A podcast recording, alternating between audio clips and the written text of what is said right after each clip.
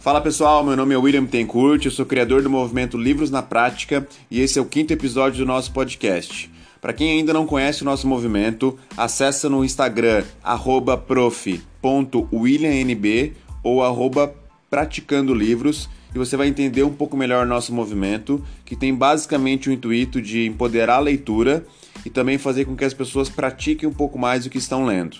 E hoje a gente vai falar um pouco sobre um livro muito bacana que chama-se O Milagre da Manhã. Então, o primeiro tópico que eu trago em relação ao livro é o seguinte: o que é o tal do Milagre da Manhã? Então, para que você entenda, o Milagre da Manhã basicamente é o que você faz na sua primeira hora do dia. Então, o autor comenta com muita relevância de que tudo que você faz na sua primeira hora da manhã acaba acarretando num dia melhor ou num dia improdutivo. Então, esse é o primeiro ponto relevante. O segundo ponto é o seguinte: a forma como você acorda interfere automaticamente como será o seu dia. Eu diria até, pessoal, que é a lei da inércia. Se você acorda realmente focado, fazendo acontecer, trabalhando em cima da sua missão, automaticamente é uma tendência de que você continue fazendo isso no decorrer do dia. Se você acorda com morosidade, com preguiça, já começa a ser improdutivo, há também uma forte tendência de que você continue sendo improdutivo. A história do livro conta como que o autor descobriu ou montou, na verdade, a metodologia do milagre da manhã. Então, um aprendizado que eu tive é que nos momentos de maior fragilidade é onde encontramos os melhores caminhos. Então, se você nesse momento está passando por algum tipo de problema, saiba que bem do teu lado existe uma grande oportunidade. Basta que você comece a observar com um pouco mais de critério.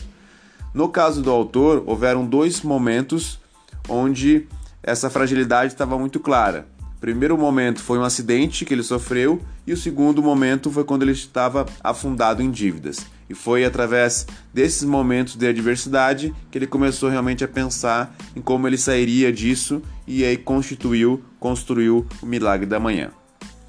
Como quarto item bem importante para falar desse livro, uma frase que me impactou bastante é o seguinte: seu nível de sucesso raramente excederá o seu nível de desenvolvimento pessoal. Ou seja, os seus rendimentos crescem, o seu resultado cresce na medida que você cresce. Então jamais você vai ganhar mais do que aquilo que realmente merece, do que aquilo que a tua mentalidade alcança. E isso fez muito sentido para mim. Por isso que a gente aqui no movimento fala tanto sobre se desenvolver, porque quanto mais eu cresço, mais eu me desenvolvo, mais eu ganho e mais resultado eu possuo. Como quinto item muito bacana, ele fala o seguinte: a principal reclamação de todas as pessoas quando fala-se de se desenvolver é basicamente a falta de tempo. Então é muito comum as pessoas falarem: ah, mas eu não tenho tempo para fazer um curso, para assistir um vídeo, para fazer uma leitura. E aí o autor, incomodado com isso, ele pensou: pô, que tal então eu acordar um pouco mais cedo e trabalhar em cima do meu desenvolvimento nessa uma hora inicial do dia? Então foi aí que começou a crescer essa ideia né, de ter o milagre da manhã. E aí, colaborando com isso, como sexto elemento, no livro diz o seguinte quando utilizamos adequadamente a primeira hora do dia, temos tempo para realizar atividades que agregam valor. Então a ideia, quando a gente fala de produtividade, é sempre que a gente faça atividades que realmente somem algo para nós, somem algo para nossa missão. E isso faz toda a diferença quando a gente inicia na primeira hora do dia fazendo coisas nesse sentido. E aí, como número 7, o autor traz o seguinte: dessa forma, nos diferenciamos da maioria que apenas reclama, porém não faz nada para reverter a situação. Ou seja, quantas pessoas querem se desenvolver na fala, mas na prática realmente não fazem, usando o artifício do tempo. Quando eu estabeleço o milagre da manhã na minha vida, eu consigo ter tempo para realmente investir em mim e realmente evoluir como ser humano. Por isso que eu saio da maioria que só reclama e vou para a minoria que quer evolução e progresso. Como oitavo elemento, ele fala o seguinte: para que possamos atingir resultados superiores, devemos mudar a forma como nos comprometemos com os nossos objetivos. Logicamente que o milagre da manhã é, significa você acordar um pouco mais cedo do que o horário normal que você acorda. Um ponto importante é que não tem nada a ver com acordar 5 da manhã. Existe um outro movimento que chama-se o Clube da Manhã, onde várias pessoas acordam nesse horário e, por consequência, por fazerem coisas produtivas nessa primeira hora, acabam é, tendo vários benefícios também. Mas o milagre da manhã não é a hora que você acorda, é o que você faz na primeira hora que você acorda. Então, um exemplo para ficar claro: imagina que você começa a trabalhar às 8. Para que você possa praticar o milagre na manhã, basta que você acorde às 6, porque às 6 horas você vai ter uma hora ainda para praticar todas as atividades relevantes do milagre da manhã e vai ter mais uma hora ainda para se arrumar e chegar no trabalho no horário. Então a ideia, o cálculo é basicamente isso. Você coloca como limite a sua entrada na sua atividade inicial do dia e você olha para trás de forma que você consiga se preparar né, para o teu trabalho e antes disso ter feito investido no seu desenvolvimento pessoal. Um outro item bem bacana quando ele fala disso é o seguinte: não adianta você querer praticar o milagre da manhã dormindo mal ou dormindo pouco. Então ele fala que o sono é muito importante, que cada ser humano tem a sua forma de se relacionar com o sono. É importante que você busque qual que é a sua forma de se, de se relacionar com o sono e respeite isso. Ou seja, se o teu corpo precisa de 6 horas para descansar, não adianta você por muito tempo ficar dormindo 4 ou 5. Por quê? Porque você não vai conseguir se recuperar ao ponto de realmente ter atenção plena e ser produtivo no outro dia. Então, o sono é um aspecto extremamente relevante, isso fica claro no livro. Um outro ponto importante, que é o tópico 10 que eu elenquei aqui, é o seguinte: quando a gente fala sobre acordar, evite ao máximo o soneca e coloque o despertador longe da sua cama.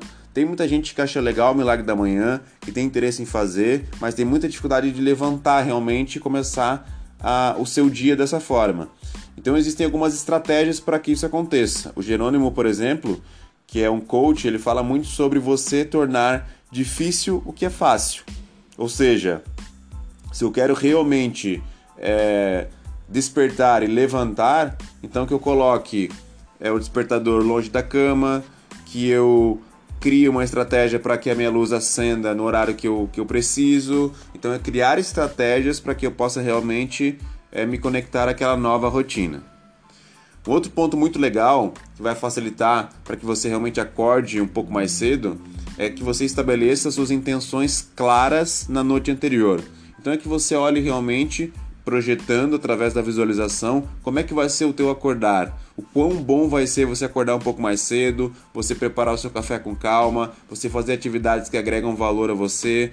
Então, estabeleça as suas intenções na noite anterior. Isso ajuda muito para que você consiga, é, quando você tiver que sair da cama, você saia com mais tranquilidade. E aí, terminando esses 11 elementos, a partir de agora a gente começa a falar sobre o que, que você deve fazer nesta hora disponível que você tem através do milagre da manhã. Então, o autor ele dá várias dicas e eu vou trabalhar um pouco em cima disso. A primeira dica muito legal que ele comenta é que a gente pratique o silêncio. E para praticar o silêncio, que é algo muito importante, eu tenho falado nos podcasts o quanto que o ser humano ele é arredio ao silêncio, o quanto que ele tem medo de ficar sozinho e ficar quieto. É, é importante que o autor ele traz duas possibilidades, que é a oração e a meditação. A meditação, grandes pessoas a nível de sucesso fazem, né, incentivam que seja feito. Existem vários aplicativos guiados para que você possa começar. É um processo, cada um tem um tipo de relação com isso, mas de forma geral, grandes pessoas, personalidades estão buscando cada vez mais a questão da meditação. E a oração é um processo muito interessante de conexão com a tua espiritualidade, que é uma das áreas fundamentais da vida. Inclusive, eu considero quatro áreas extremamente importantes. Nós temos 12, mas quatro áreas são fantásticas e fundamentais, que são relacionamentos, trabalho, saúde e espiritualidade. Então, a oração é uma forma de eu cultivar isso, de eu me relacionar com o divino, que cada um tem o seu, de, de, de formas diferentes mas é importante que você tenha essa conexão com algo superior. Um outro ponto muito legal, que é o 13 terceiro elemento, é você realizar afirmações positivas. Então o autor comenta muito sobre a possibilidade de você escrever afirmações positivas. Quantas, William? Quantas você achar melhor? Do tipo 5, do tipo 10, do tipo 3, depende muito do tempo que você vai despender para essa atividade. Mas essas afirmações, quando feitas com realmente atenção plena, onde você consegue além de pensar, sentir aquilo se materializando na tua vida, ela tem um extremo poder.